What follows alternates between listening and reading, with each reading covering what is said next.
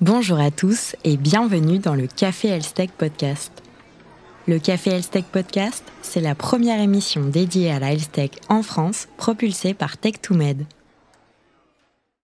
Longtemps reléguée au second plan, l'expérience patient prend une place de plus en plus importante dans le secteur de la santé. Par expérience patient, on entend l'ensemble des interactions et des émotions ressenties par les patients lorsqu'ils interagissent avec le système de santé. Cette expérience, de nombreux patients la partagent en ligne et notamment sur les réseaux sociaux. Les données des médias sociaux peuvent être alors utilisées par les acteurs de la santé pour mieux comprendre les besoins et les attentes des patients. Avec plus de 3,8 milliards d'utilisateurs de réseaux sociaux dans le monde, il est clair que ces plateformes sont rapidement devenues une source incontournable de données. Alors, de quelle façon les réseaux sociaux permettent de mieux comprendre l'expérience patient? C'est la question que nous allons poser aujourd'hui à nos trois invités. Marie-Claude Boiteux, présidente de la Fédération française de la peau, Catherine Bessac, responsable de la relation patient et consommateur chez Pierre Fabre, Adèle Mebarki, directeur de Capcode. Bonjour. Bonjour. Bonjour. Marie-Claude, je commence par vous. Qu'est-ce que les réseaux sociaux apportent de plus dans la compréhension des attentes des patients? Je dirais une parole euh, qui est euh, sans filtre. Ça permet aux patients de, de partager son expérience euh, de vie, de vie avec la maladie, le, le, fardeau que ça représente, les soucis, les questionnements, euh, et de le partager avec des personnes qui vivent euh, exactement la même chose et qui comprennent de quoi euh, on parle. C'est, vraiment un, un, partage, un échange des vécus vrais. On sait très bien euh, dans toutes les études qui sont faites sur la transmission de l'information qu'à partir du moment où euh, quelqu'un retraduit les paroles d'une personne, euh, forcément il y a une modification qui est faite les mots ne sont pas forcément, les mots employés sont pas forcément les mêmes.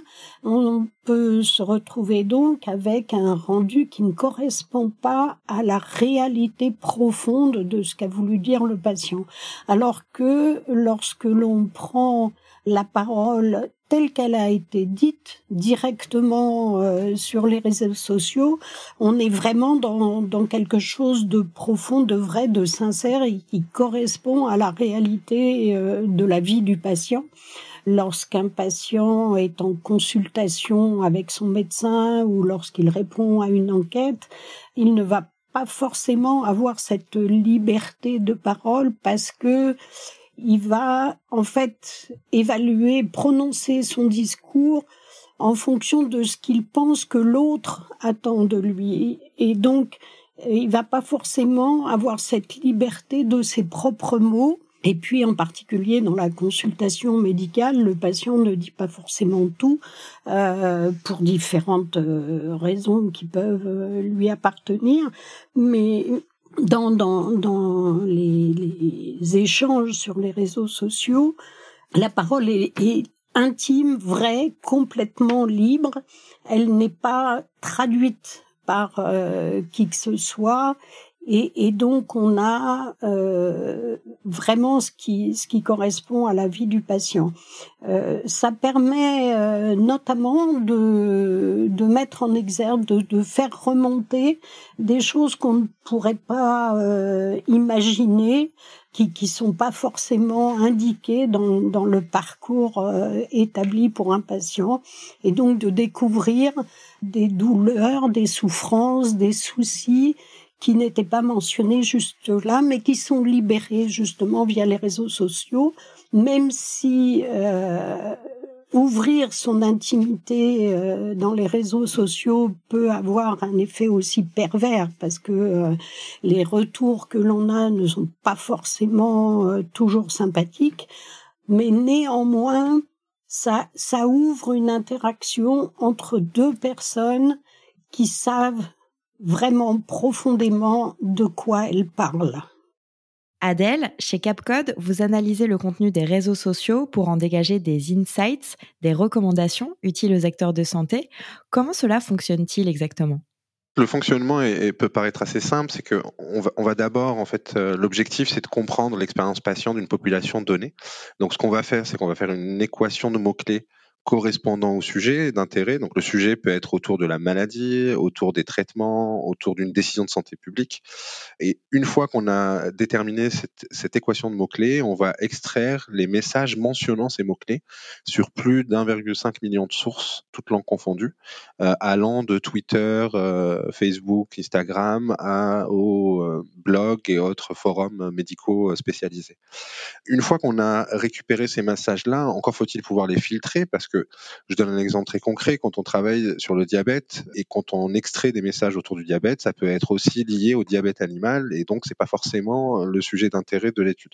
Et donc on a toute une stratégie de filtrage qui va nous permettre en fait d'être certain qu'au-delà du fait que les utilisateurs euh, des réseaux sociaux mentionnent ces mots-clés, euh, ils sont vraiment reliés à notre sujet. Puis dans un deuxième temps, une fois qu'on a fait ce filtrage-là, il faut aussi prendre en compte le postant, c'est-à-dire qui s'exprime. Est-ce que c'est un patient? Est-ce que c'est un aidant, un proche, un professionnel de santé?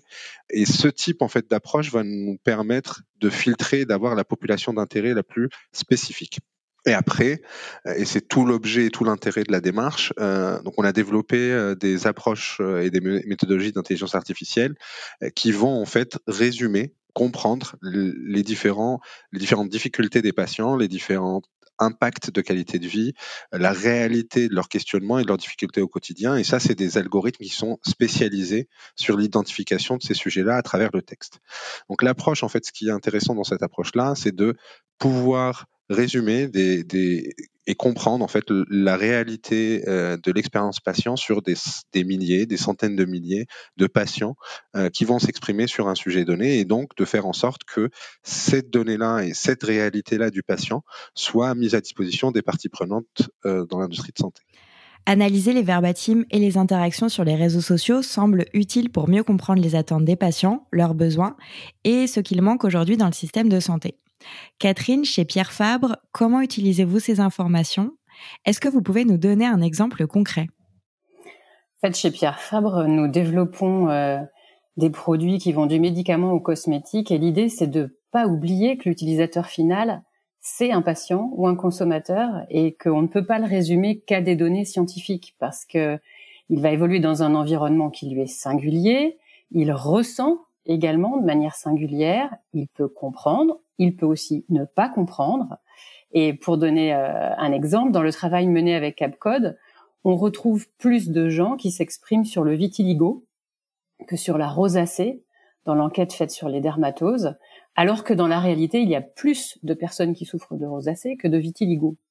Donc euh, euh, l'impact ou le besoin de partager, on, on voit déjà qu'il est différent. Et de la même manière, on constate qu'il y a trois fois plus de conversations autour de l'acné que de l'eczéma, alors que dans la réalité, le pourcentage de personnes atteintes sont plus proches.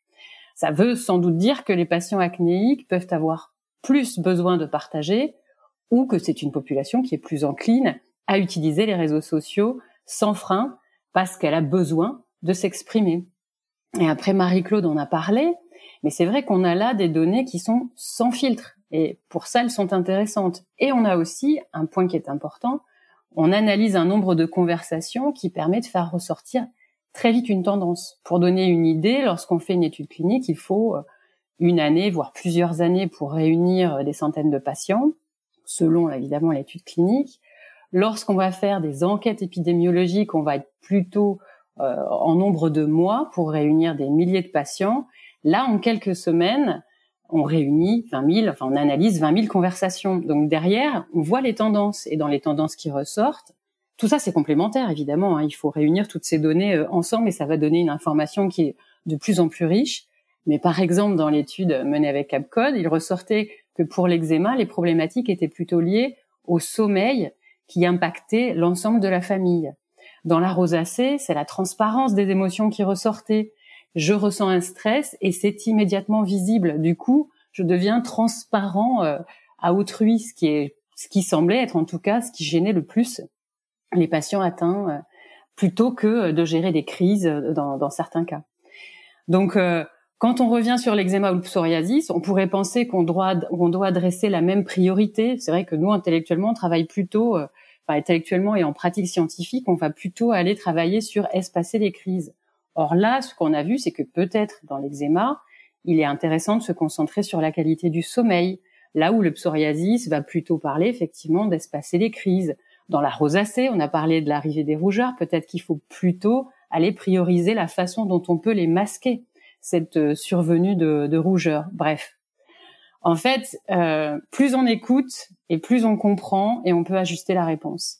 Et qu'elle soit apportée euh, par un professionnel de santé ou une association qui aide les malades, c'est vrai que toutes ces infos, l'important c'est de pouvoir les partager et que chaque outil apporte une pierre à l'édifice d'une part et d'autre part permet de tenir compte du fait que c'est aussi un moyen pour le patient d'être beaucoup plus impliqué et décideur de sa propre santé. Nous arrivons à la fin de cet épisode. Si le sujet vous passionne, sachez que le Health Social Data Day est un nouvel événement consacré aux données de santé qui émane des médias sociaux. Il est organisé par Capcode et Tech2Med. C'est le 26 septembre prochain. On vous met le lien de l'événement dans le texte de l'épisode. D'ici là, on se retrouve très rapidement pour un prochain épisode. Il ne me reste plus qu'à remercier nos trois invités, Marie-Claude, Catherine et Adèle. Un grand merci. Merci. Merci. Cet épisode du Café Elstech Podcast est maintenant terminé. Nous vous remercions de l'avoir écouté. Abonnez-vous dès maintenant à votre plateforme d'écoute préférée pour écouter les prochains épisodes. À très bientôt!